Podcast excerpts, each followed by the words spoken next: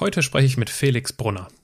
Felix wächst im Allgäu am Fuße der Alpen auf. Er liebt die Natur und ein aktives Leben voller sportlicher Herausforderungen. Ob Bergsteigen, Bouldern, Eisklettern oder Skifahren, die Bewegung ist sein Zuhause. Mit 19 Jahren stürzt Felix in eine 30 Meter tiefe Schlucht. Ein Fehltritt. Da er selbst als Bergretter tätig gewesen ist, wusste er genau, was die Stunde geschlagen hat. Nach einer dramatischen Rettungsaktion trotzt er dem künstlichen Koma, dem Verlust von viereinhalb Litern Blut und 65 Operationen. Felix klammert sich ans Leben und überlebt. Wie sich eine Nahtoderfahrung anfühlt, warum er für seinen Unfall heute dankbar ist und warum Erfolgsgeschichten erst dann beginnen, wenn wir unser Scheitern akzeptieren, erfährst du durch mein Gespräch mit Andersmacher Felix Brunner. Vielen Dank fürs Zuhören und herzlich willkommen zu meinem Podcast. Menschen, die in keine Schublade passen. Geschichten voller biografischer Brüche. Inspiration, um neue Wege zu gehen. Auch Models können Doktor sein. Erfolgsmuster von Andersmachern. Der Podcast mit Wirtschaftswissenschaftler, Model und Berater Dr. Aaron Brückner. Und dann kam ich auch das erste Mal auf und dann purzelte ich aber noch mal weiter nochmal circa 20 Meter weiter nach unten und insgesamt bin ich 30 Meter abgestürzt. Und ab diesem Zeitpunkt lag ich dann insgesamt acht Monate im künstlichen Koma und habe nichts mehr mitbekommen. Ich wurde 65 Mal operiert. Ich habe bei dem Unfall viereinhalb Liter Blut verloren. Eine Ärztin hat mal zu meiner Mutter erzählt, jetzt lassen Sie Ihren Sohn doch endlich gehen. Dann hat sie gesagt, der lebt noch. Den kann ich noch nicht gehen lassen. Felix, danke, dass ich äh, in deinem nagelneuen Wohnzimmer sitzen darf. Sehr, sehr gerne. Mit Blick ins Grüne. Ich würde das Gespräch gern mit einem kleinen Steckbrief beginnen. Dein Name? Felix Brunner. Dein Alter? 29. Deine Heimat? Hopferau im Allgäu. Geschwister? Eine Schwester, 25 Jahre alt. Vorbild? Vorbild meine Eltern und meine Großeltern. Angenommen, wir sitzen zusammen in der Gondel, die hoch auf den Berg führt, und wir kommen ins Gespräch und ich frage dich nach einer Weile, Mensch, Felix, bist ja ein richtig guter Typ. Was machst du eigentlich so beruflich? Dann erzähle ich, dass ich ähm, ganz, ganz verschiedene Dinge mache. Ähm, aber letztendlich komme ich immer wieder auf einen Punkt zurück und ich möchte Menschen helfen, egal in was für einem Alter, egal in was für einer Lebenslage. Ähm, und immer in Bezug auf äh, das Thema Scheitern, ähm, äh, weil ich denke, dass jeder Mensch sich doch auch mit diesem Thema Niederlagen, Scheitern auseinandersetzen sollte. Ähm, es kann immer passieren, egal ob das im beruflichen Umfeld ist, im privaten Umfeld, im Sport, in der Gesundheit ist. Und ähm, ich bin davon überzeugt, ähm, in jedem Scheitern steckt auch eine wunderbare Chance. Was steht denn auf deiner Visitenkarte? Auf meiner Visitenkarte steht Felix Brunner Motivation. Mehr eigentlich nicht, außer meine Telefonnummer noch. Und wie sieht dein beruflicher Alltag aus? Mein beruflicher Alltag äh, sehr individuell. Ähm, also ich arbeite immer mit Menschen zusammen. Ja. Auf der einen Seite habe ich natürlich klassische Vorträge, Keynote-Vorträge ähm, in Firmen, Unternehmen, auf Tagungen, Kongressen. Ähm, äh, ich bin aber genauso auch äh, in Schulen unterwegs ähm, dann betreue ich ein paar äh, mittelständische Unternehmen, wo ich wirklich äh, monetär beratend ähm, äh, unterwegs bin, dort ähm, mir Projekte anschaue, wo ich ähm, zum Beispiel auch Azubis äh, begleite in irgendeiner Projektphase. Genau. Und ansonsten ähm, natürlich viel, viel Homeoffice, äh, was so alles dazugehört, äh, Koordination, Kommunikation, dann die ganzen Marketinggeschichten äh, drumherum. Ähm, und so ist es schon ähm, für mich auch ein Traumberuf, weil ich mir das alles äh, selber einteilen kann. Also der berufliche Alltag ist, dass es keinen beruflichen Alltag gibt. Genau. Ähm, also ich habe mich, ich möchte es jetzt vorwegnehmen, ich habe mich ganz bewusst damals entschieden, nach ähm, äh, meiner krassen Veränderung durch diesen Unfall, in meinem Leben, ähm, dass ich mich dazu entschlossen habe, einen anderen Weg zu gehen, als jetzt sage ich mal den konventionellen. Der konventionelle wäre, ich mache irgendeine Umschulung, bezahlt sogar teilweise eventuell noch vom Staat ähm, aufgrund meiner Behinderung.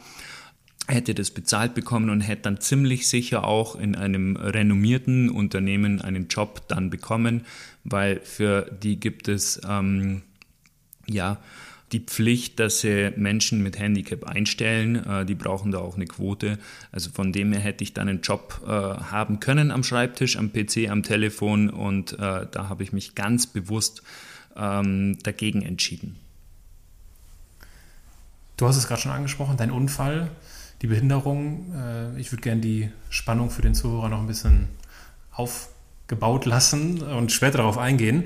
Aber eins können wir ja vorwegnehmen und das fand ich mit am beeindruckendsten in meiner Vorbereitung auf unser Gespräch, die Bilder und Videos von dir auf Skiern. Also das muss man sich ja mal vorstellen. Du sitzt aktuell, du sitzt, du sitzt im Rollstuhl genau. und du fährst mit äh, Skiern durch die Gegend, beziehungsweise besser gesagt sogenannte Monoski. Und äh, das musst du jetzt aber mal mir und den Zuhörern erklären, wie jemand, der im Rollstuhl sitzt, Skifahren kann? Ja, also generell, ähm, äh, ich bin hier im Allgäu direkt an den Bergen aufgewachsen. Ich bin hier geboren und äh, mein Vater hat mich, glaube ich, mit zweieinhalb Jahren das erste Mal auf, auf Skier gestellt. Und ähm, so war es dann recht schnell in mir drin. Ähm, ich bin dann auch relativ schnell in den Skiclub mit. Äh, mit äh, fünf Jahren gegangen und habe dann dort auch angefangen, Kinderrennen zu fahren und äh, dreimal die Woche im Winter äh, im Training gewesen und äh, dann auch das Rennenfahren begonnen. So und äh, später in meiner Jugend ähm, äh, bin ich dann natürlich selber auch viel zum Skifahren gegangen, auch zum Skibergsteigen, also mit den Skiern irgendwelche Berge hochlaufen und Tiefschneehänge dann runterfahren. Also von dem her ist das im Winter sportlich in den Bergen unterwegs sein einfach meine Leidenschaft. Dann war der Unfall ähm, und der hat natürlich das ganze Leben verändert. Ähm, dazu nachher bestimmt auch noch ein bisschen mehr. Wahrscheinlich. Äh, wahrscheinlich. Absolut. ähm, und irgendwann kam dann auch wieder der Wunsch, trotzdem äh, rauszugehen, trotz äh, meinem Handicap. Und ich habe mich informiert und es gibt die Möglichkeit, äh, Ski zu fahren als Rollstuhlfahrer. Das ist ein sogenannter Monoski. Das ist ähm, eine Sitzschale aus Carbon. Darunter ist ein Rahmen mit einem Federbein, ähm, ähnlich wie ähm, auf einem äh, Motocross-Motorrad. Mhm. Ähm, kann man sich das vorstellen. Und da sitzt man dann sozusagen in einem Ski drinnen. Ja, man fährt auf einem Ski und man hat dann an den Armen hat so kleine Krücken, ähm, im Englischen heißen sie Outriggers, äh, wo unten dran kleine Plastikski sind. Die sind rein nur zum ähm, äh, Gleichgewicht halten, zum Stabilisieren, Kurve Einleitung, einleiten äh, und äh, sich im, im Ebenen äh, auch nach vorne schieben zu können in diesem äh, Sitzskigerät. Und ähm, ich muss heute feststellen, dass wenn ich da mit ähm, ja, 70, äh, 80 Sachen den Berghang hinunter äh, sause, dass mir das äh, Skifahren heute im Monoski als Rollstuhlfahrer fast mehr Spaß macht wie das Skifahren, äh, das ich ursprünglich ohne Handicap betrieben habe. Okay. Die Geschwindigkeiten sind wahrscheinlich ähnlich, ne, die da erreicht werden. Absolut. Äh, und man kann auch alles fahren. Also man kann Sessellift fahren, man kann äh, Schlepplift fahren, man kann sogar in die Gondel mit dem rein. Es ist natürlich schon auch körperliche Anstrengung, ganz klar. Aber diese Herausforderungen, die mochte ich schon immer und äh, denen habe ich mich auch dann, als ich das begonnen habe, das Monoskifahren, gestellt und ähm, bin jetzt wahnsinnig dankbar, ja, dass ich auch im Winter trotz Handicap in meinen geliebten Bergen unterwegs sein kann. Ich war sogar dieses Jahr ähm, beim Skifahren in Amerika, in äh, ähm, Colorado und in Utah, in Aspen, in Vail, Winterpark, ähm, in Salt Lake City, im ehemaligen Olympiaort. Und das war schon ein, ja, so ein, so ein Lebenstraum, auch mal dort in Amerika Ski zu fahren, weil die Skigebiete dort sind schon auch nochmal ja, ein Stückchen cooler wie äh, die in den Alpen. Wobei die auch sehr, sehr gut sind. Wie reagieren denn so grundsätzlich die Menschen auf dich im Rollstuhl oder auf dich auf, auf Monoski? Monoski? Überwiegen die, die hilfsbereiten oder die hilflosen Menschen? Also ich denke, ähm, man bekommt das zurück, was man, was man ausstrahlt, oder? Ähm, und ähm, letztendlich ist es schon wirklich äh, die Begeisterung in den Augen, die man oft sieht. Äh, und man sieht auch, dass sich die Menschen mit einem mitfreuen, hey, ähm, der sitzt im Rollstuhl, der hat wohl ein Handicap, aber ich sehe dem sofort an, der hat genauso viel Spaß wie wir bei unserem Familienskiausflug jetzt. Ähm, und so stellt man dich da gleich auf eine gleiche Ebene, aber dafür bin natürlich ich selbst verantwortlich, weil ich strahle das natürlich aus. Ja? Ähm, äh, und ich sage immer, klar, ich habe eine Behinderung, das ist ähm, auf den ersten Blick jetzt was nicht so Schönes, aber es kommt immer darauf an, was man daraus macht. Und ähm, heute kann ich sogar sagen, dass ich trotz meinem Handicap ja mindestens, wenn nicht schöneres Leben habe wie vor meinem Unfall. Was man daraus macht, sagst du, du machst sehr viel daraus. Das Monoskifahren ist äh, nur ein Beispiel. Du bist äh, der du bist der erste Rollstuhlfahrer, der die Alpen in einem Handbike überquert hat. Also genau. du machst extrem viel Sport. Genau. Wonach suchst du? Wonach suche ich? Ähm, das werde ich oft gefragt. Äh, letztendlich äh, suche ich nach einem selbstbestimmten freien Leben, das ich auch absolut gefunden habe. Ja? Ähm, äh, und mein großes Ziel war es nach diesem einschneidenden Erlebnis durch, durch diesen Unfall, ähm, durch das Leben im Rollstuhl, war es für mich einfach schon ein großer Traum, wieder in mein altes Leben zurückzuführen. Also anfangs hatte ich immer geglaubt, dass ich wirklich genau in das Leben zurückkomme, das ich vor diesem einschneidenden Erlebnis auch mal geführt habe. Irgendwann wurde mir dann klar, das war so auch die Zeit der Akzeptanz, wie ich das nenne. Das Thema Akzeptieren, Annehmen, Verantwortung übernehmen ist ein ganz, ganz wichtiges ähm, auf der Erfolgsleiter, sagen wir es jetzt mal ganz banal. Und als ich das gemacht habe, sprich akzeptiert habe, habe ich mir einfach neue Ziele gesetzt und neue heraus und habe ja, hab mich neuen Herausforderungen gestellt. Und da war dann eben diese Idee dann auch gleich mal da, komm, du machst eine Alpenüberquerung ähm, und zwar auf einer Offroad-Route, äh, nicht auf einer klassischen asphaltierten Straßenroute, wie das schon einige Rollstuhlfahrer auch vor mir gemacht haben, sondern tatsächlich mit einem Offroad-Bike, das ich mir auch aus den USA dann bestellt habe. Das war im Jahr 2012. Und als ich das dann hatte, habe ich die Möglichkeiten gesehen und ähm, war dann auch mal am Gardasee mit diesem Bike, so als erste kleine Testfahrt. Und dann entstand die Idee, komm, wir machen eine Alpenüberquerung. Und dann habe ich mich ein Jahr akribisch oder über ein Jahr, eineinhalb Jahre akribisch auf dieses Projekt vorbereitet. Wie sah das aus? Also dann spezielles Training oder die Route wurde überlegt oder was hast du da genau gemacht dann? Das, äh, die Vorbereitung, die ähm, setzte sich aus mehreren Faktoren zusammen. Auf der einen Seite muss ich natürlich trainieren, körperlich trainieren, Ausdauer, Kraft äh, trainieren. Das habe ich ähm, viel im, im, im, Schwimmbad gemacht, im Kraftraum, aber natürlich auch auf dem Handbike, habe viel Strecke gemacht, auch viel mit einem Rennrad, also mit einem Straßenrad auf Asphalt trainiert.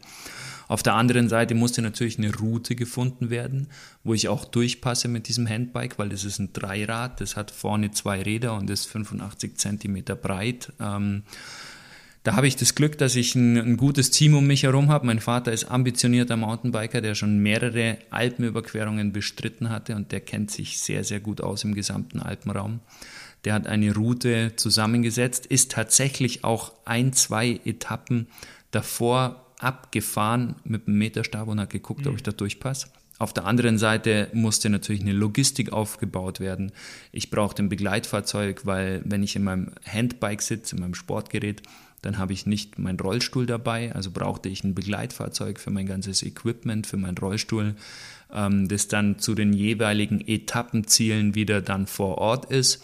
Ja, und so habe ich dann relativ schnell gemerkt, hey, das wird ja nicht nur irgendwie so eine Kaffeefahrt, das wird nicht irgendwie nur so, so, so eine Eintagestour, weil wir sind, wir haben zwei Wochen für die Tour veranschlagt, ja, für diese 500 Kilometer, die, die mir bevorlagen.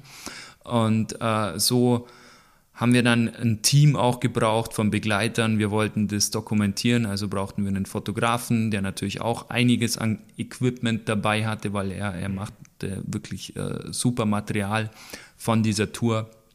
Ähm, äh, und äh, das Schöne war dann, es haben ganz, ganz viele alte Bergsteigerfreunde zu mir dann gesagt, hey, wir wollen dich begleiten. Ähm, und die haben mich dann auch begleitet. Das war jetzt nicht so, dass die mich dann über die Alpen drüber getragen haben, sondern sie sind einfach mitgeradelt, ja. Mhm. Und äh, das war eine wunderschöne Sache. Die haben sich abgewechselt mit dem Begleitfahrzeug. Ähm, ja, und so war es dann wirklich ein großes Projekt.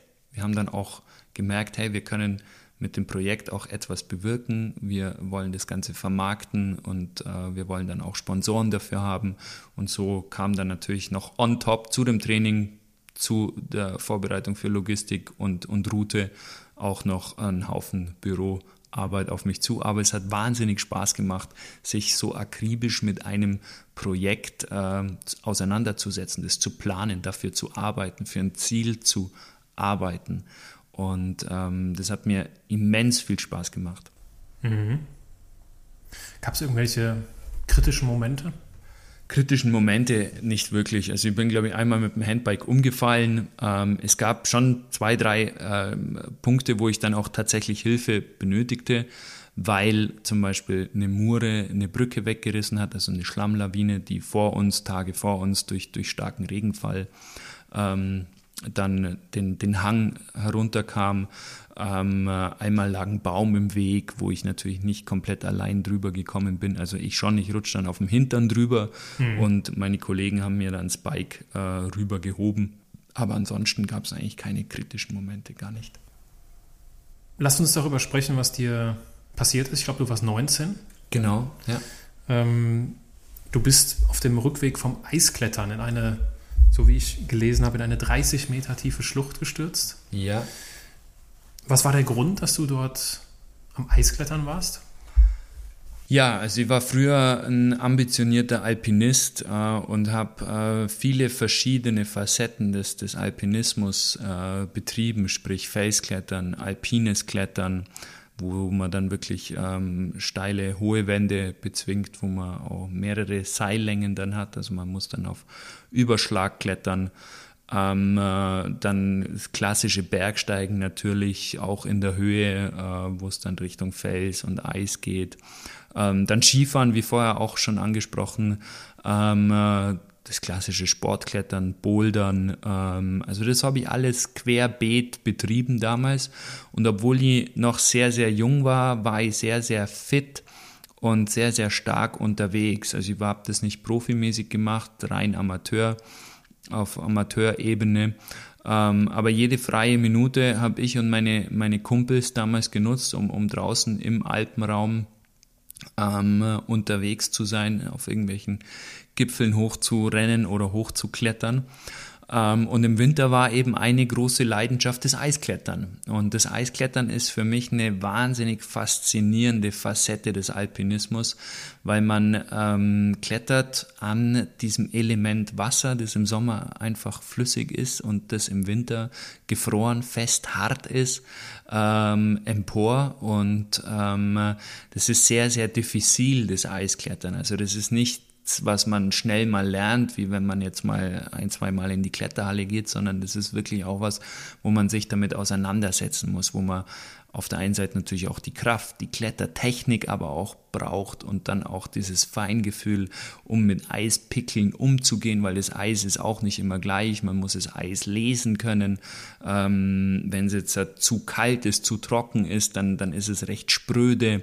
Wenn es zu warm ist, dann, dann ist es natürlich auch nicht wirklich stabil. Ähm, ist, denke ich, einleuchtend. Ja. Ähm, genau wie man tritt mit den Steigeisen an den Füßen, wie man schlägt mit den Eisgeräten an den Händen, wie man diese Eisschrauben setzt, also die Sicherungsverankerungen ähm, in das Eis reinschraubt. Ähm, also das ist eine, eine sehr, sehr vielseitige, nicht einfache Geschichte, aber gerade diese Komplexität hat mich auch so begeistert und war für mich natürlich auch eine Herausforderung. Und an diesem besagten Tag warst du unterwegs? Genau. Und mit, mit, wem warst du unterwegs? Da war ich mit zwei Bergkameraden unterwegs, mit denen ich eigentlich sonst nicht so wirklich beim Bergsteigen unterwegs gewesen bin. Ähm, ich kann mich nur sehr gut daran erinnern, ich bin aus einer, ich war damals Krankenpfleger, ja, mhm. Auszubildender. Ähm, das Thema Medizin interessierte mich damals sehr. Ich war auch in der Bergrettung und habe dann einen Bergrettungssanitäter gemacht, also kleinen Exkurs zu diesem Thema noch. Äh, ja, und äh, so hatte ich dann natürlich auch immer wieder mal frei und da kam ich aus einer Zehn-Tagesschicht oder Neun-Tagesschicht, ich weiß es nicht mehr, und ich wollte unbedingt was machen. Die Bedingungen waren super, Das Wetter war super und ich wollte raus. Und meine ganzen Kumpels, mit denen ich sonst beim Klettern war, die waren alle an diesem Tag irgendwie ja, äh, vergeben, äh, beziehungsweise waren anderweitig beschäftigt. Und so war ich dann noch glücklich, zwei Jungs gefunden zu haben, die ich kannte, mit denen ich öfters mal beim Felsklettern war, aber jetzt im Eis noch nie wirklich unterwegs war. Und äh, wir haben uns dann auch relativ schnell dazu entschlossen, an einen sehr, sehr einfachen, leichten, nicht wirklich steilen, ähm, gefrorenen Wasserfall zu gehen, um dort zu klettern. Ähm, genau, und das haben wir dann an diesem besagten Tag, das war der 17. Januar 2009, sind wir dann dort ins benachbarte Tannheimer Tal gefahren und dann zu diesem Eisfall aufgestiegen. Und was ist dann passiert? Wir sind erstmal ganz normal geklettert. Also wie gesagt, es war ein, eine sehr einfache Eisklettertour, also gerade ähm, perfekt auch für, für die beiden Kollegen.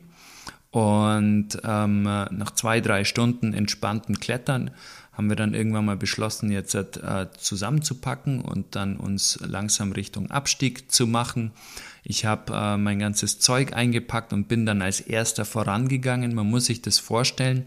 Ähm, es ist ein, eine Art Bachbett, äh, so, eine, so eine Schlucht, wo der Bach im Sommer runterfließt und oben war dann so ein Steilaufschwung, an dem dann das, äh, der Eisfall gewachsen ist.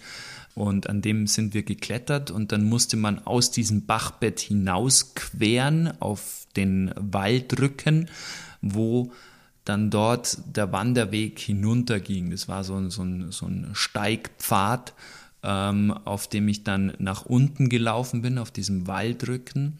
Und ähm, der war sogar schneefrei. Es war damals ein sehr schneearmer, dafür sehr kalter Winter. Und auf diesem Pfad, auf dem Waldrücken ist es dann passiert. Da bin ich dann ausgerutscht, gestolpert, an das kann ich mich nicht mehr hundertprozentig dran erinnern und bin dann geflogen. Hab mich sofort klein gemacht und ich habe sofort realisiert, Felix, jetzt passiert genau das mit dir, was einem Bergsteiger oder einem Bergretter nie passieren darf. Du stürzt ab. Ja, ich habe mich klein gemacht, kompakt gemacht und äh, weil ich wusste, ich komme jetzt dann irgendwann mal, ich pralle auf. Ja, ich bin sozusagen zurück in diese Schlucht gefallen, ja, mhm. äh, wo im Sommer der Bach runterfließt. Und der Sturz, an den kann ich mich sehr, sehr gut dran erinnern. Das war wie ein, ja, wie ein, wie ein Film, der abgelaufen ist. Also das kam mir ähm, wahnsinnig lange vor, ähm, wie im Zeitraffer. Und dann kam ich auch das erste Mal auf und dann purzelte ich aber nochmal weiter, nochmal circa 20 Meter weiter nach unten. Und insgesamt bin ich 30 Meter abgestürzt und lag dann dort unten in diesem Bachbett in der Felsspalte mit Kopf nach unten und ich realisierte, jetzt bist du abgestürzt. Und ich realisierte auch, dass mein ganzer Bauchraum total mollig warm wurde. Auch im Beckenraum wurde es mollig warm. Ich realisierte sofort, ich blute innerlich brutal stark. Das Kuriose dabei war, ich war absolut schmerzfrei. Ich musste so einen Adrenalinausstoß gehabt haben, dass ich komplett schmerzfrei gewesen bin. Und an die nächste Szene kann ich mich dann erinnern, als die beiden ähm, Bergkameraden dann bei mir waren. Wie lange hat das gedauert? weiß man das? Wissen die das noch? Das wird sicherlich so vier, fünf Minuten gedauert haben. Okay. Aber diese Zeit fehlt mir komplett. Okay. Und wie ging es dann weiter? Ich kann mich an die Szene gut daran erinnern, als der eine Kollege dann bei mir war, der beugte sich über mich und der schrie mich an. Felix, du musst weiteratmen, du musst wach bleiben, du musst bei uns bleiben, du musst die Augen offen lassen, gib jetzt nicht auf. Und ich beruhigte ihn, Sammy, schrei mich bitte nicht so an, mir geht's eigentlich ganz gut, mir tut auch nichts weh. Das Krasse war einfach nur, dass diese beiden Kameraden mehr oder weniger handlungsunfähig waren. Die waren da wirklich sehr, sehr geschockt. Mhm. Die hat das wahnsinnig mitgenommen. Und ich wusste ja aber, was zu tun war, weil ich war selber Bergretter und ich war selber bei solchen Einsätzen auch mit dabei. Ich wusste, was für ein Szenario jetzt folgen musste. Ich sagte denen, hey, wir brauchen jetzt einen Hubschrauber, wir brauchen einen Hubschrauber mit, mit Tau, also sprich einem Seil unten dran, dass der Notarzt dort bei mir abgesetzt werden konnte, weil da konnte kein Hubschrauber landen. Sagt, dass ich selber Bergretter bin, sagt, dass ich ganz viel Blut verloren habe. Ich habe dem sogar die Telefonnummern von der Rettungsleitstelle beziehungsweise der von der meine Eltern auswendig aufgesagt. Wir waren in Österreich mit, mit deutscher Vorwahl und null weggelassen. Also mein Hirn funktionierte wie noch nie, sage ich immer, in dieser krassen Situation.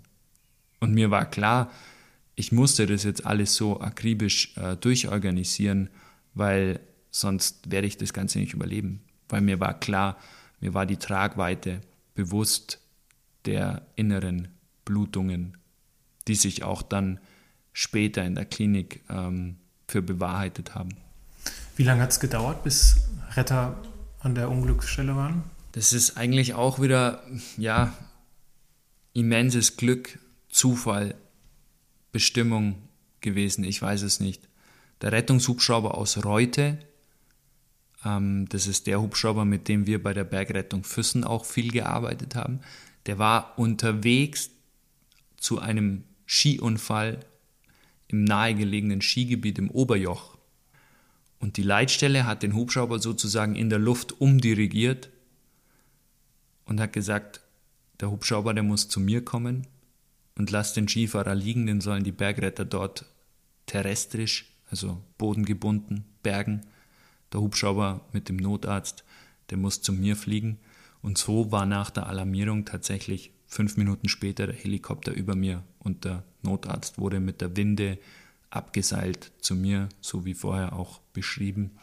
Und ähm, der hat mich dort dann in dieser Schlucht versorgen können. Und du kannst dich an alles erinnern? Ich kann mich an ziemlich so an jedes Detail erinnern, ja, tatsächlich. Krass. Und dann ging der Flug wohin? Wahrscheinlich ins nächstgelegene Krankenhaus? Nicht ins nächstgelegene, sondern in die Unfallklinik nach Murnau. Ähm, äh, das ist bei uns in Süddeutschland, in Bayern, so das Kompetenzzentrum für Polytraumata, äh, sprich für Schwerverletzte, die mehrere lebensbedrohliche Verletzungen haben. Genau. Und der Notarzt war dann tatsächlich auch der Mensch, den ich dann als letztes wahrgenommen habe, gesehen habe der hat mich dort versorgt, hat mir Ersatzvolumen, also Ersatzflüssigkeit für den hohen Blutverlust gegeben. Der hat mich intubiert, der hat mich in Narkose gelegt oder in Narkose versetzt. Das war der letzte Mensch, den ich so vor Augen hatte, weil ab diesem Zeitpunkt am Unfallort begann dann für mich die Zeit der Dunkelheit. Und wie fing die an? Wie ging das von Schatten? Ja, der Notarzt, der hat mich da ins künstliche Koma versetzt und ab diesem Zeitpunkt lag ich dann insgesamt acht Monate im künstlichen Koma und habe nichts mehr mitbekommen. Ich wurde 65 Mal operiert. Ich habe bei dem Unfall viereinhalb Liter Blut verloren. Der menschliche Körper hat sechs bis sieben Liter Blut. Wenn man davon zwei verliert, ist es höchst lebensbedrohlich. Ich habe viereinhalb Liter Blut verloren. Ich benötigte insgesamt 800 Bluttransfusionen, was unglaublich ist. Ja, und war dann erstmal acht Monate in einem künstlichen Tiefschlaf, wo man nicht wirklich was von der Außenwelt mitbekommt. Im künstlichen Koma hat man Komaträume. Da lebt man in einer Science-Fiction-Welt, vermischt Erlebtes mit Erfundenem, mit Surrealem. Da fragen mich ganz viele Leute, was bekommt man denn da so mit oder wie sieht das aus, so ein Komatraum? Mhm. Nicht lachen, aber man darf lachen. Man musste mir dann auch aufgrund einer Komplikation die Hüfte entfernen. Das ist auch heute noch so die Situation. Ich habe links keine Hüfte drin. Damit kann man leben, ja. ähm, und man hat mir das natürlich auch gesagt, dass man mir die Hüfte entfernt. Und ich habe das in meinen Komaträumen so interpretiert, dass man gesagt hat, ich nehme dir die Hüfte raus und nähe dir dafür ein Schweinebein an. Also das habe ich im Koma so okay. verarbeitet. Da darf man lachen, ist okay. ist zum Glück nicht so gewesen. Ist schon etwas merkwürdig, ja. ja, aber das sind die Medikamente. Das sind ja. tolle Drogen. Hm. Das heißt, du hast acht Monate lang quasi Wahnsinnsträume gehabt. Mhm. An viele, die du dich wahrscheinlich noch erinnern kannst, vermute ich. Ja, oder ganz, verschwimmt das dann? Nee, umso mehr ich rein denke und umso mehr ich mich damit befasse, ähm, kann ich diese Träume auch wieder zusammenbauen. Mhm. Und die fallen mir schon wieder ein. Aber jetzt wird wahrscheinlich gleich beim, beim Zuhörer wieder eine Frage entstehen, nein, diese Träume belasten mich heute nicht. Also ich kann ganz normal schlafen und ich wach nicht auf und die äh, beeinflussen mich tatsächlich nicht, diese Träume. Mhm. Und wie war der Moment, als du aus diesem ja, künstlichen Koma nach acht Monaten aufgewacht bist? Das ist jetzt kein Moment, der als Momentum da gewesen ist. Ähm, äh, aus dem künstlichen Koma, wie es schon der Begriff sagt, es ist künstlich hervorgehoben ähm, mit einem Medikament. Das heißt Propofol. Das ist das Medikament, wo Michael Jackson etwas zu viel davon genommen hat. Das fährt man dann irgendwann mal ein bisschen zurück, so stepweise zurück. Also es ist nicht, du wachst da nicht auf, wie, wie, wie du einen Lichtschalter anmachst, sondern das ist ein Prozess, der dauert zwei, drei Wochen, bis du dann wirklich realisierst, ich bin jetzt hier, ich bin im Krankenhaus, das und das ist um mich herum passiert, meine Eltern sind da, da ist jemand da, du bist schwer verletzt. All diese Geschichten, die da passiert sind, begreifst du ja erstmal gar nicht. Mhm. Ähm, das ist tatsächlich ein Prozess, bis du dann wirklich mal klar denken kannst, was alles passiert ist und dich auch erinnern kannst, weil diese Medikamente sind einfach starke Drogen. Ja? Mhm. Und ähm, das dauert seine Zeit. Und ähm, das Lustige ist, äh, erzähle ich auch immer in meinen Vorträgen, so tatsächlich dann der erste Gedanke, als ich wieder klar war, war bei mir, Scheiße, der Sommer ist ja schon vorbei. Und im Sommer bin ich immer beim Bergsteigen, beim Klettern in Sardinien.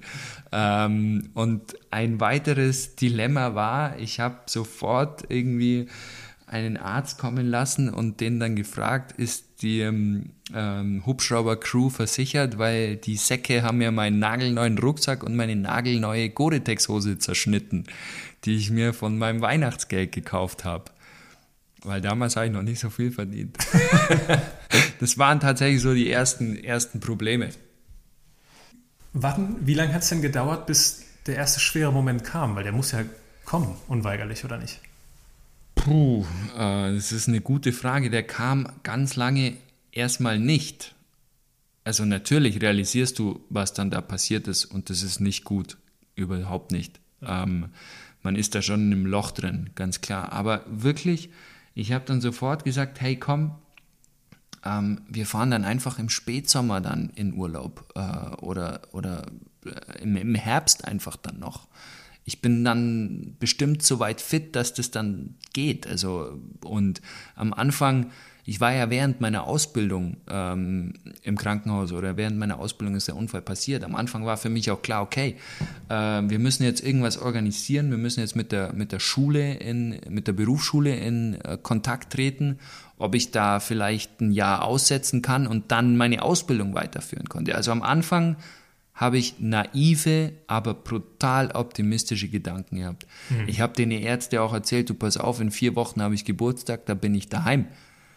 Mit Schlauch im Hals, mit Drainage hier, mit Katheter dort, mit Zugang da. Ähm, und da liegt so ein, ja, so ein, so ein Halbtoter, ja, Dreivierteltoter, um ehrlich zu sein, im Bett und der erzählt ja, du, vier Wochen Party hart.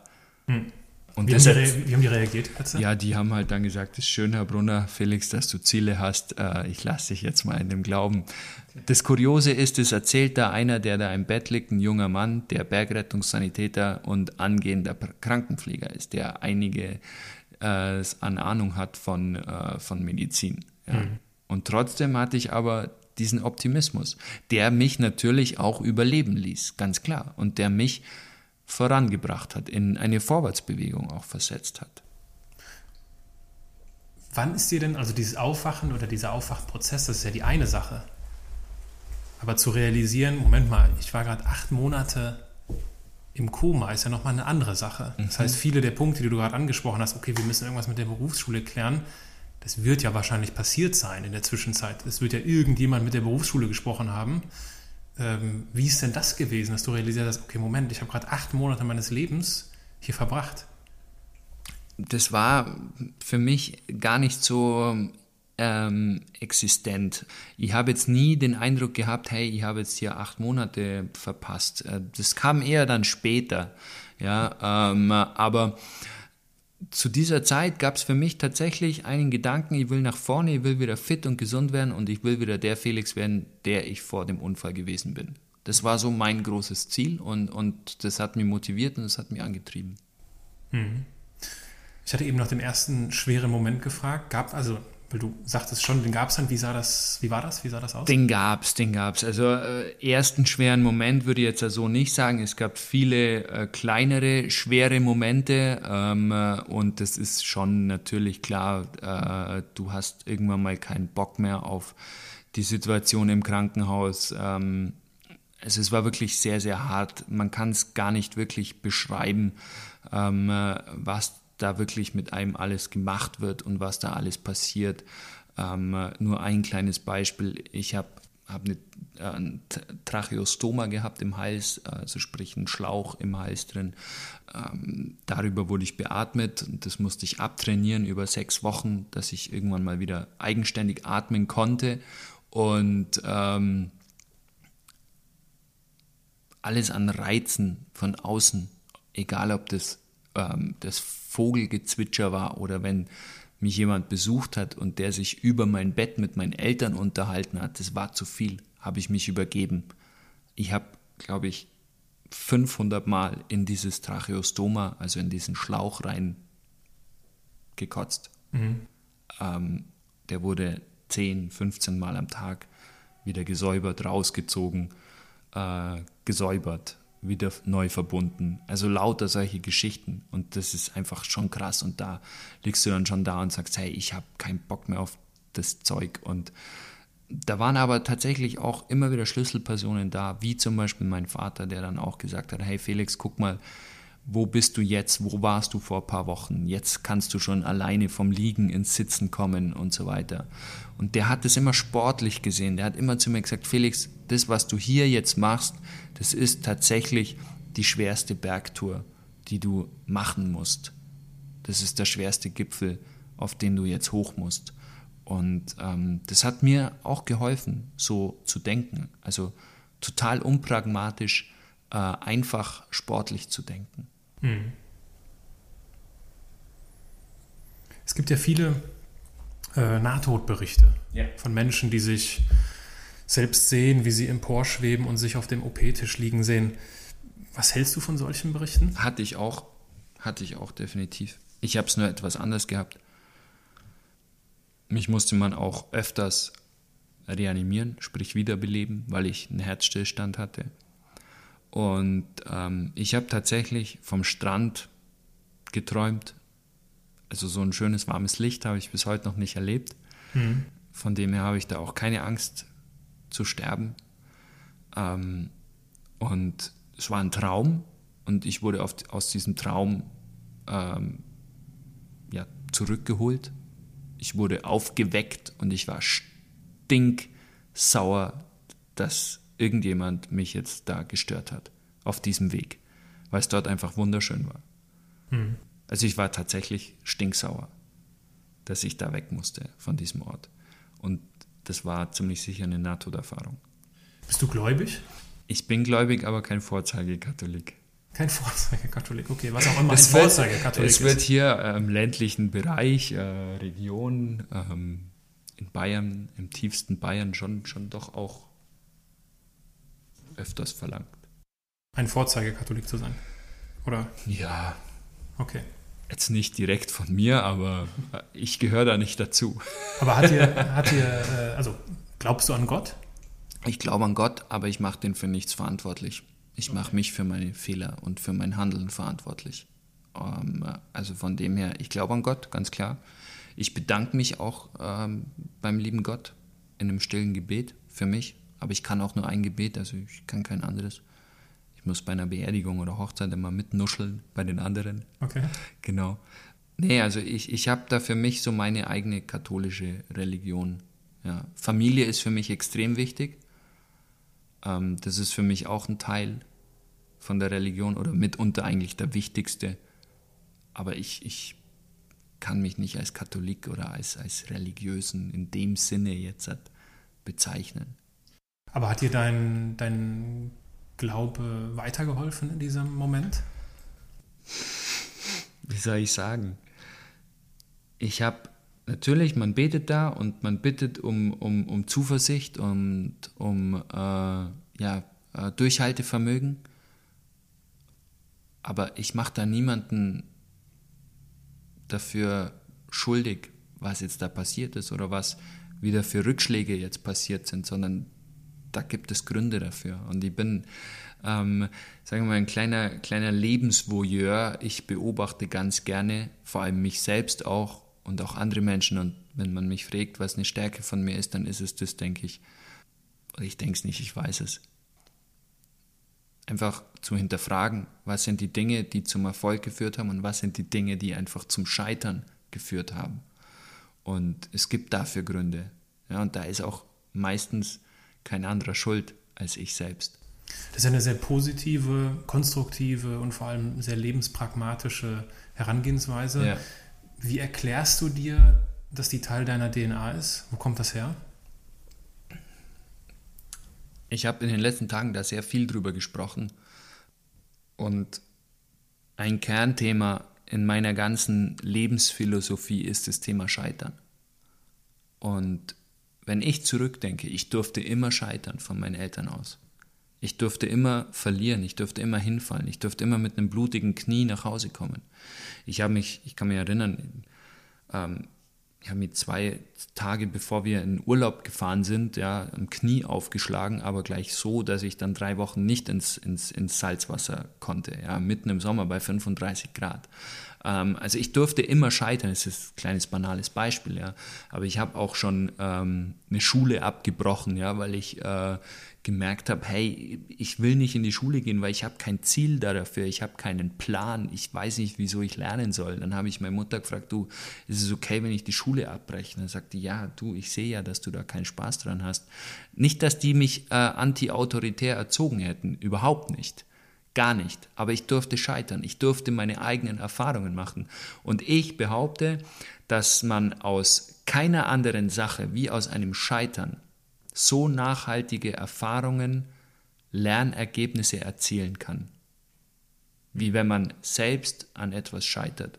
Und wenn man das reflektieren kann, wenn man so ehrlich zu sich selbst ist, dass man ähm, die Essenz herausfiltern kann, was war der Grund, warum ich gescheitert bin und was war der Grund, warum ich das Projekt jetzt so wahnsinnig erfolgreich gemeistert habe. Mhm. Wenn ich diese Essenzen rausfiltern kann, dann sind das Erfahrungen, die mir niemand mehr nehmen kann. Und ähm, das ist das, das, das große Thema. Das hat auch viel mit Lernphilosophie zu tun, die ich jetzt im bayerischen, was heißt im bayerischen, im, im, im, ganzen Bildungssystem, sage ich jetzt mal, nicht mehr wirklich sehe. Ich sage, macht Erfahrung, traut euch auch diese Erfahrungen zu machen, weil die sind tatsächlich nachhaltig. Auch in der ganzen Businesswelt, diese, diese Schnelllebigkeit. Wir brauchen wir brauchen ähm, Zahlen am Ende des Quartals und der Ast, äh, der muss am besten nach oben gehen und zwar kontinuierlich. Ähm, die Märkte kannibalisieren sich, da ist, da ist keine, ähm, wie soll ich sagen, da ist nicht mehr diese Gelassenheit da, dass ich sagen kann, hey, ich arbeite wirklich mittel- und langfristig.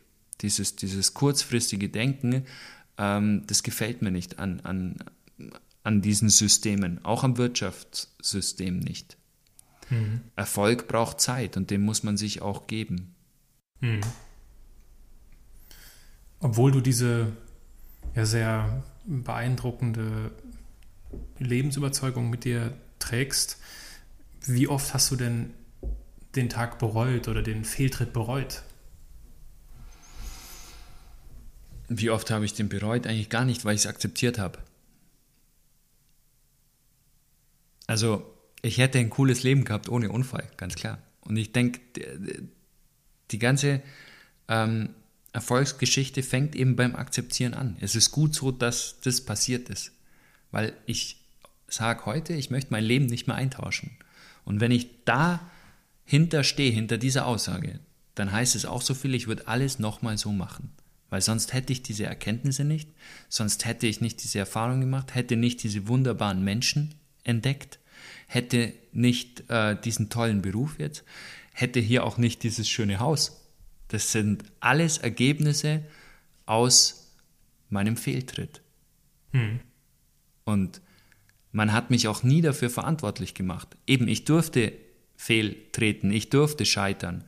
Kein Mensch hat mich dafür verantwortlich gemacht. Ich bin ja nach wie vor in Murnau im Sportverein, ja. Und da siehst du teilweise frisch Verletzte, da heißt es, wieso tust du uns das an? Wieso tust du unserer Familie das an? Du sitzt jetzt im Rollstuhl, was ist das für ein Bild? Und sowas passiert ganz oft. Das tut weh, ne? Das tut weh. Und diese Menschen, wie können die sich entwickeln, wenn die ihr Leben lang dafür verantwortlich gemacht sind, dass unser schönes Leben vermeintlich schönes Leben. Es ist ja oft alles immer nur vermeintlich. Ja? Vermeintlicher Erfolg, vermeintliches Glück. Ja, ich meine, Follower äh, auf Instagram machen am Ende des Tages dann auch nicht wirklich glücklich. Also es ist alles nur vermeintlich. Ja? Das ist eine steile These. Das ist eine steile These, ja, absolut. Da hast du aber auch mehr wie ich. aber nicht nach diesem Interview. ähm, nein, es ist auch okay. Scheitern gehört zu unserem Leben dazu. Und nochmal, wer, wer scheitert und die Erkenntnisse daraus ziehen kann, der kann lernen. Und ich sage auch immer bei meinen Vorträgen, wenn es dann, und da, da ähm, geht es auch um das Thema Veränderung, weil, weil Veränderung passiert entweder aktiv von mir oder passiv von außen. Also ähm, äh, und das, das passiert immer aus einer Not heraus. Ja, ich, ich muss mich verändern, weil ich mit dem Ist-Zustand nicht äh, mehr zufrieden bin. Der Soll-Zustand soll äh, Besserung verschaffen. Also muss eine Veränderung her. Ja? Oder es kommt eine Veränderung von außen auf mich zu, für die ich gar nichts kann. Und das ist eine neue Situation für mich und die ist erstmal scheiße. Das heißt, ich sitze jetzt erstmal im Rollstuhl. Veränderung von außen. Ja, was muss ich machen? Ich muss sie akzeptieren. Ich muss damit arbeiten. Was aber nicht bedeutet, dass ich mich damit zufrieden geben muss. Aber wenn ich diese Misere ja, ähm, akzeptiert habe, angenommen habe, die Verantwortung dafür übernommen habe, dann kann ich weiterarbeiten. Dann kann ich Chancen entwickeln aus der neuen Situation. Ja. Ähm, akzeptieren funktioniert natürlich auch einfacher, wenn das Team um dich herum stimmt und wenn das funktioniert. Ja, meine Eltern haben das auch akzeptiert, dass die Situation jetzt einfach mal die ist, die sie ist. Ja, dass ich jetzt da in Murnau bin und dass wir jetzt erstmal übers, äh, ums Überleben kämpfen. Und ähm, dann gucken wir weiter. Wir gucken von Tag zu Tag, weil am Anfang hieß es damals tatsächlich, der Felix wird diese schweren Verletzungen nicht überleben. Mhm. Und dann haben meine Eltern gesagt, er lebt aber noch. Und wenn er morgen noch lebt, dann machen wir morgen weiter. Und wenn er übermorgen lebt, dann machen wir übermorgen auch noch weiter. Eine Ärztin hat mal zu meiner Mutter erzählt, jetzt lassen Sie Ihren Sohn doch endlich gehen. Dann hat sie gesagt, der lebt noch. Den kann ich noch nicht gehen lassen. Der wird mir sagen, wenn der nicht mehr da sein will. Und solange er lebt, solange da auf diesem Bildschirm da äh, das EKG nach oben und unten schlägt, solange der Herzschlag da ist, machen wir weiter. Und das ist äh, für mich einfach auch äh, ja ähm, eine unglaubliche Teamleistung und ohne dieses Team, sprich meine Eltern und aber später auch ohne das Team von meinen Freunden, wäre ich heute nicht da, wo ich bin, wäre ich nicht im, am Leben. Hast du oder stehst du noch im Kontakt mit den zwei Personen, die dabei waren bei deinem Unglück? Mit denen habe ich tatsächlich nie mehr Kontakt gehabt. Wie kommt das? Die haben das vielleicht nicht so wirklich verkraftet. Auf der anderen Seite bin ich auch so, so frei für mich, dass ich sage, das sind tatsächlich nicht die Menschen, die ich zu meinen Freunden dazu zähle. Also ich möchte da nicht abrechnen damit, sondern es ist tatsächlich so, ich war froh, dass ich noch jemanden gefunden habe, der mit mir damals an diesem Tag im Jahre 2009 ähm, in die Berge gegangen ist, ähm, weil eben kein anderer Zeit hatte. Und ähm, meine ganzen Bergsteiger-Buddies, wie wir das jetzt mal so nennen, die sind heute zu 100 Prozent noch da. Mhm. Zu 100 Prozent. Da ist keiner weg von denen. Kannst du dir vorstellen, dass du irgendwann mal diesen Antrieb bekommen wirst oder die Motivation entsteht zu sagen, nee, komm, ich will die nochmal sehen, ich will die sprechen oder es, es scheint ja dann irgendwie, da scheint ja irgendwas zwischen euch zu stehen, oder nicht? Da steht auf jeden Fall zwischen uns was, ganz klar. Den Antrieb von mir habe ich bis jetzt nicht gespürt. Es kann sein, dass der kommt, das weiß ich nicht. Und es kam aber von deren Seite auch nichts. Also von dem her ähm, ist es für mich auch an der Stelle soweit in Ordnung. Also die haben auch dich nicht mal irgendwie besucht im nee, Krankenhaus? Nee, Kein, also gar nichts. keine WhatsApp, kein Anruf, also damals gab es noch gar kein WhatsApp, ähm, äh, kein Anruf, ähm, kein Brief, nichts. Ist das enttäuschend auch? Nee. Weil ich da mit zwei Jungs unterwegs war, mit denen ich eigentlich gar nicht so wirklich unterwegs sein wollte an diesem Tag. Das war mhm. tatsächlich, ich war damals einfach nur übermotiviert und wollte unbedingt was machen, auf Teufel komm raus. Und ähm, ja, ähm, da gab es auch an diesem Tag schon ein paar Probleme. Ähm, da gab es Streitereien, an was für einem Wasserfall gehen wir denn? Die wollten an einen extrem schweren Wasserfall gehen, wo ich gesagt habe, hey, ihr seid nicht so forciert, ich möchte euch jetzt nicht schlecht machen, aber das, was ihr machen wollt, das ist lebensgefährlich. Lass uns doch bitte an den Haldensee gehen, da gibt es einen einfachen, leichten Wasserfall, wo wir alle mit unserem Können Spaß haben können, vor allem mit eurem Können. Ähm, und das war dann schon so der erste Punkt, dann, wo es Diskussionen gab. Ähm, dann waren wir am Wasserfall, haben dann irgendwann mal beschlossen, äh, abzusteigen, ähm, kurz vor meinem Unfall. Ähm, ich habe meinen Rucksack voll gepackt mit Material. Dann gab es dort nochmal wieder Diskussionen, weil ich äh, wohl Seilmaterial, Bandschlingen, Karabiner von dem anderen äh, in meinem Rucksack hatte. Ähm, und ich dann nur sagte, Jungs, äh, regt euch nicht auf, ähm, am Berg packe ich meinen Rucksack einfach voll bis oben hin, gehe raus aus der äh, Gefahrenzone und unten am Auto wird nochmal alles ausgepackt und dann die Einzelteile, Karabiner, Haken, Seil, Bandschlingen, Schrauben äh, und so weiter dann nochmal sortiert und dann nimmt jeder seinen Kram wieder mit nach Hause. Also da gab es auch wieder ja, Reibereien und dann bin ich schon mit einer ja, schlechten Stimmung voran abgestiegen und dann ist es auch passiert. Mhm. Ja, dann wünsche ich dir, dass du da Frieden schließen kannst. Ich habe für mich schon den Frieden geschlossen. Vielleicht sieht man sich mal, äh, läuft sich über den Weg. Das wäre sicher eine schöne Geschichte, auf jeden Fall. Ähm, von meiner Seite, ich gebe da niemandem die Schuld. Die Schuld liegt bei mir. Da hat keiner von denen Schuld, dass ich abgestürzt bin. Ähm, das war meine Schuld. Und ähm, ich denke, dass es irgendwann auch an der Zeit dann ist, mhm. Dass so ein Gespräch dann auch mal kommen kann. Das glaube ich auch. Jetzt ist es für uns Zeit, über deinen heutigen Beruf zu sprechen. Du hältst viele Vorträge. Also ich glaube, du bist äh, wie, wie nennst du selbst? Motivationsredner? Ich bin Motivationsvortragsredner, genau. Motivationsvortragsredner, ein schönes deutsches Wort. Wer bucht genau. dich denn für deine Motivationsvorträge? Wer bucht mich? Ähm, äh, ich bin tatsächlich querbeet unterwegs. Ähm, ich bin in einem großen Konzern. Ähm, ich bin im Mittelstand viel unterwegs. Ich bin in kleinen Firmen unterwegs.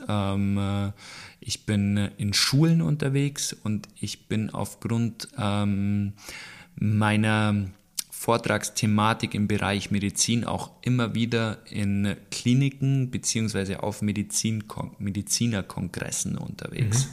Genau, also ich war jetzt ähm, mehrfach schon auf der Bergrettungsärztetagung internationalen, ähm, dann auf mehreren Unfallchirurg Kongressen, ja. ähm, genau, äh, wo es dann aber weniger tatsächlich um das Thema Motivation geht, sondern eher um äh, die Thematik äh, Verletzungsgeschichte, Verletzungsbild, äh, Krankenhausanamnese und natürlich dann schon wieder auch um das, wie ich es geschafft habe, wo wir dann wieder bei der Motivation sind, ähm, zu einem Leben zu kommen, wo, ja, äh, wo ich sagen kann, hey, das Leben, das ist, das ist, das ist super cool. Genau. Jetzt hast du ja sowohl Kinder als auch Erwachsene als, ja. als Zuhörer. Was ist denn die typischste Frage der Kinder und was ist die typischste Frage der Erwachsenen nach einem deiner Vorträge? Ja, zum Beispiel, ähm, wie können sie behaupten, dass sie in einem glücklichen Leben sind, obwohl sie im Rollstuhl sitzen? Also es ist tatsächlich Frag wer, das Kind oder der Erwachsene? Beide. Beide. beide. Okay. Es fragen auch beide, was man im Koma äh, ähm, äh, mitbekommt. Also es fragt der, der ähm, Versicherungsbankenvorstand. Äh, das fragt aber auch das vierjährige Kind. Gibt es einen Unterschied bei den beiden? Äh, nein, nicht wirklich. Also nicht wirklich, tatsächlich. Das finde ich interessant. Ja, das ist total interessant und, und, und deshalb, ich möchte mir auch nicht äh, anmaßen, im Unternehmen äh, zu sagen, wie er jetzt seine 2000 Mitarbeiter zu führen hat. Das, das steht mir gar nicht zu. Aber ich bin auf jeden Fall davon überzeugt, es sind die gleichen Gründe, egal auf was für einer Ebene, ähm, ob Akademiker, ob Kind, ob einfacher Angestellter, Facharbeiter, Führungskraft, Managerebene. Es sind immer die gleichen Dinge, die zum Erfolg führen oder die Projekte scheitern lassen. Der Mensch ist Mensch. Absolut. Gibt es denn auch manchmal, wenn du einen Vortrag gehalten hast oder du sprachst ja auch davon, dass du bei Projekten unterstützt als, mhm. als Berater im B2B-Kontext, gibt es denn auch manchmal kritisches Feedback oder hast du das Gefühl, dass die Menschen sich scheuen davor, dich zu kritisieren, weil sie möglicherweise denken, okay, der sitzt im Rollstuhl, ich muss da ein bisschen vorsichtiger sein? Gar nicht, gar nicht. Also natürlich wird es schon, also man merkt es relativ schnell. Ich möchte behaupten, dass ich ein ganz gutes Menschengespür habe, ja, dass ich die Menschen ganz gut lesen kann. Ähm, man merkt es schon, ja, relativ schnell, wenn die Leute dann anfangen, zu, rumzudrücken, ja, um eine Frage zum Beispiel. Ich bin über jedes Feedback natürlich auch wahnsinnig dankbar, weil auch dieses Feedback, ähm, äh, ähm, aus dem kann ich lernen. Ja. Schlechtes Feedback ist, ist, ist auch erstmal Scheitern. Ja. Äh, das muss ich annehmen. Das, ich muss mich damit auseinandersetzen. Warum hat der das jetzt so wahrgenommen? Ähm, das ist äh, eine ganz wichtige Geschichte, Kritik, Kritik annehmen zu können, beziehungsweise auch sich trauen, ehrlich zu kritisieren. Ähm, weil so kann man ja auch jemandem weiterhelfen. Eine Geschichte ist, ist schon so, es gibt, sind wir wieder bei den Fragen, ähm, äh, und die wird tatsächlich eigentlich nur von Erwachsenen gestellt. Die kommen dann auf diesen Punkt und die können es aber nie äh, direkt sagen. Es wird dann rumgedrückt, hinten rum und ich sage dann immer, Sie wollen jetzt eigentlich mit Ihrer Frage mich fragen, wie ich das verantworte, nach so einem schlimmen Unfall wieder solche gefährliche Sachen wie Alpenüberquerung und Skifahren zu betreiben. Das wollen Sie fragen. Dann hocken die Leute da. Aha, genau. Ich so, fragen Sie mich doch. Und dann kommt meine Antwort. Die da ist? Mein Unfall ist beim Wandern passiert. Waren Sie schon mal wandern? Und da gehen dann immer 100% der Arme im Auditorium hoch. Sie waren schon mal wandern. Und mein Unfall ist auf dem Wanderweg passiert. Nicht beim Eisklettern. Das ist wirklich ein, eine, eine merkwürdige Drehung an der Geschichte, ne? Genau. Auf dem Wanderweg. Als Bergsteiger und als Bergretter, der in solchen äh, Terrain arbeitet. Mhm. Genau. Schaffst du es in einem Satz zusammenzufassen, wofür du morgens aufstehst? Ich stehe morgens auf, um am Abend vor dem Bett gehen sagen zu können, das Leben ist schön und ich bin dankbar, dass ich hier sein darf. Elegant gelöst. Du hältst ja, du hältst ja viele, viele Vorträge vor Schülern. Ja. Das sind welche Altersklassen? Wann fängt das so an? Also ich vermute nicht Grundschule, oder? Doch, auch, auch. Grundschule. Also okay, krass. Kleine Kinder, da geht es nicht um Thema Motivation, da geht es nicht um Veränderung, da geht es nicht um Zielerreichung. ähm, äh, da geht es darum, dass ich denen genau, genau. da geht es darum, dass ich denen zeige, ähm, was im Rollstuhl alles möglich ist, wie das Leben im Rollstuhl aussehen kann, wie mein Auto funktioniert, dann nehme ich mein Handbike mit, dann nehme ich mein Skigerät mit, dann dürfen die in der Turnhalle in das Skigerät reinsitzen, dürfen im Handbike eine Runde drehen, ähm, wir gehen in die Turnhalle, äh, die dürfen im Rollstuhl eine Runde drehen, um einfach da die Sensibilität äh, auf dieses Thema Menschen mit Behinderungen zu schärfen, um auf das Thema Inklusion einzugehen, weil es wird auf jeder Ebene ähm, über dieses Thema Inklusion debattiert, ja, und es gibt so viel Nachholbedarf in Deutschland zu diesem Thema. Und äh, für mich muss Inklusion bedingungslos ähm, stattfinden. Wirklich, da muss ich nicht mehr nachfragen, ob äh, ich hier jetzt eine Rollstuhlrampe brauche oder ob ich hier jetzt eine Behindertentoilette brauche. Das darf gar kein Thema werden. Das muss bedingungslos passieren. Also wirklich radikal äh, muss das ähm, mit eingebaut werden. Egal, ob das in der Schule ist, ob das ähm, an Arbeitsplätzen sind, ob das in den, in den öffentlichen Verkehrsmitteln ist, ob das oder, oder Gebäuden, völlig egal. Äh, meine Mutter arbeitet in der Steuerkanzlei in Füssen. Ähm, das ist ein im Gewerbegebiet ein neues äh, Architekten, Glas, Designer ähm, das rein fürs Gewerbe genutzt wird und da ist kein Aufzug drin und das ist zwei Jahre alt. Hm. Wenn jetzt du dein Haus irgendwo hinbaust und du sagst, ich brauche keinen Aufzug, dann ist mir das relativ egal. Aber ähm, äh, sowas gibt es zum Beispiel. Ich bin Skirennen gefahren, ähm, bin Europacup gefahren und auch ein paar Weltcups, war da in, ja, von Serbien bis Frankreich, bis Italien, bis Schweiz, Österreich, ähm, ja, überall unterwegs. Ähm, in Österreich wird sowas nicht geben, also mit diesem zwei Jahre alten ähm, gewerblichen Gebäude. Also da wäre ein Aufzug drin, sagst Absolut, definitiv, definitiv. Also es würde es da nicht geben, auch nicht in Italien.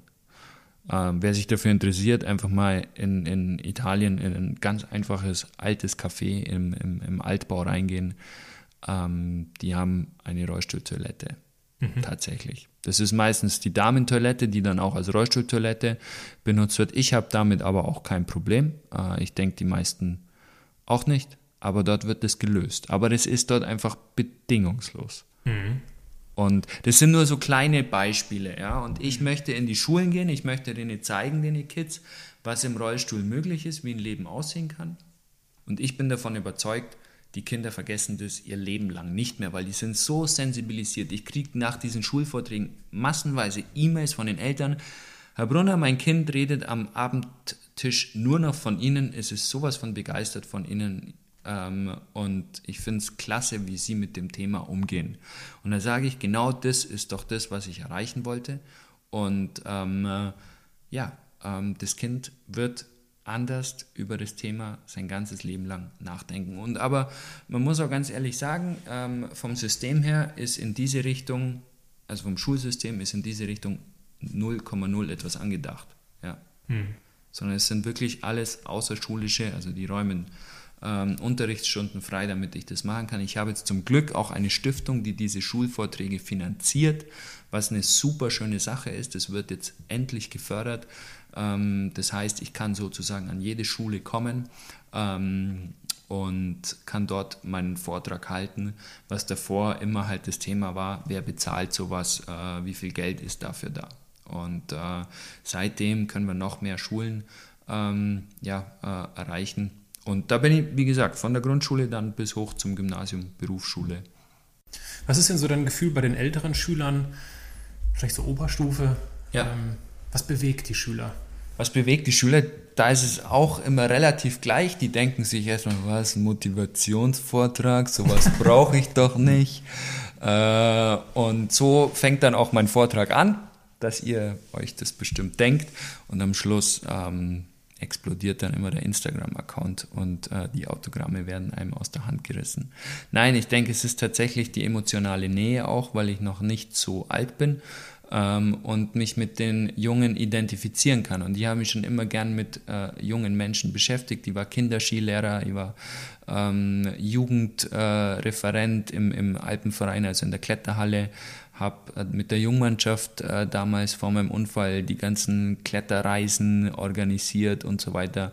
Also es liegt mir einfach, ja. Und ich hatte auch Zeiten, man nennt es, glaube ich, Pubertät, das ist da, wo die Eltern äh, schwierig werden dann. Ähm, genau, und da mhm. war für mich nur Gammeln, in der Kiesgrube verstecken hinten äh, bei uns im Dorf, äh, zu rauchen äh, heimlich und, und ein bisschen Playstation zocken und ich war absolut orientierungslos und so weiter. Es geklingelt. Das ist vielleicht mein Hund. Aber der macht nichts. Wenn du als Erster da bist. Gut, es war nicht dein Hund, sondern der Handwerker. Äh, kurze Unterbrechung.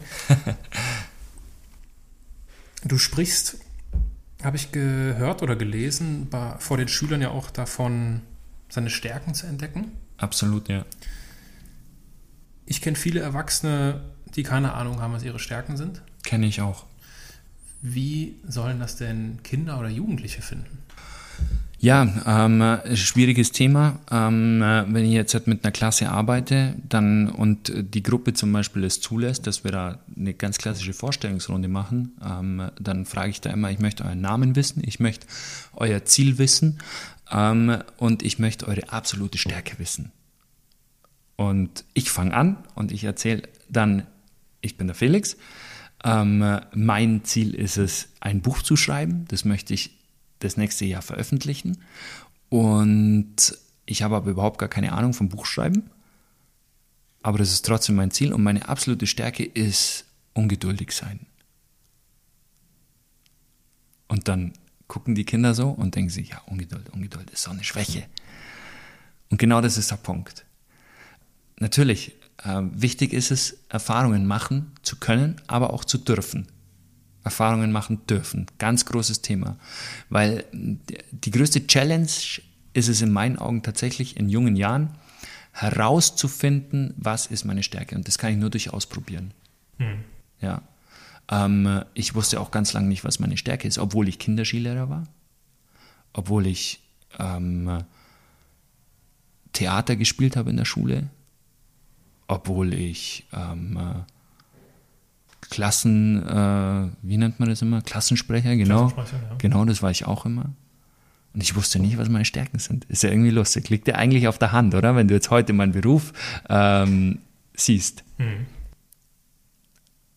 Aber ich habe mich lieber in der Kiesgrube versteckt zum Puffen, mhm. also zum Rauchen, äh, und habe Playstation mit meinen Jungs gezockt und wir haben gegammelt. Und irgendwann ging ich zur Bergrettung. Und bei der Bergrettung gab es eine medizinische Ausbildung. Und da habe ich gesehen, hey, das interessiert mich. Ich finde das sexy, ich finde das cool, ich will das wissen, wie der menschliche Körper funktioniert und was passiert bei Verletzungen und so weiter.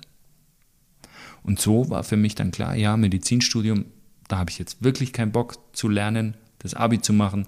Also wäre ich Krankenpfleger und danach mache ich den Rettungsassistenten. Und dann hätte ich ja alle Möglichkeiten gehabt, die mir oft, äh, ja, äh, die ich, die ich wollte. Mhm. Großes Ziel von mir war, kurioserweise, ähm, als professioneller Bergretter auf einen Hubschrauber irgendwo im Alpenraum zu kommen. Hast du geschafft, nur ein bisschen anders. Genau. Ja. Genau. Wenn du so zurückblickst auf deine privaten und beruflichen Meilensteine, gibt es, gibt es etwas, was sich wie ein roter Faden durch dein Leben zieht? Roter Faden.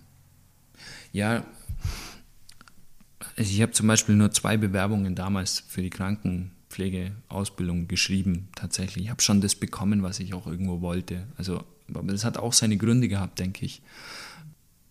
Dann habe ich äh, für mich auch relativ schnell entdeckt, hey, ich will das machen. Ich war immer offen äh, für Neues. Ich habe zum Beispiel, wenn man mich fragt, wie bist du zu diesem Beruf als Vortragsredner gekommen, ähm, äh, stelle ich mir oft die Frage, was war tatsächlich der Grund dafür, dass ich das angefangen habe. Und es war einfach nur meine Offenheit.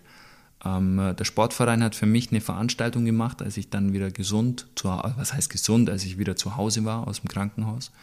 Ähm, damals war ich alles andere als gesund, total geschwächt, abgemagert, 45 Kilo nur, so ein halbes Elend in einem Rollstuhl. Ähm, aber da war ein Event vom Sportverein und von der Bergrettung ähm, da hat man für mich Geld gesammelt und da bin ich vorbeigegangen und habe völlig unvoreingenommen dort auch das Mikrofon an mich gerissen und habe mich bei den ganzen Leuten, die gekommen sind, um mir zu helfen, habe ich mich bedankt. Und habe gesagt, mir geht's gut und wir werden jetzt uns in der Zukunft wieder öfters sehen. Ich bin wieder zurück und ich bin da. Und das hat die Leute so begeistert, dass die mich auf das nächste Event eingeladen haben.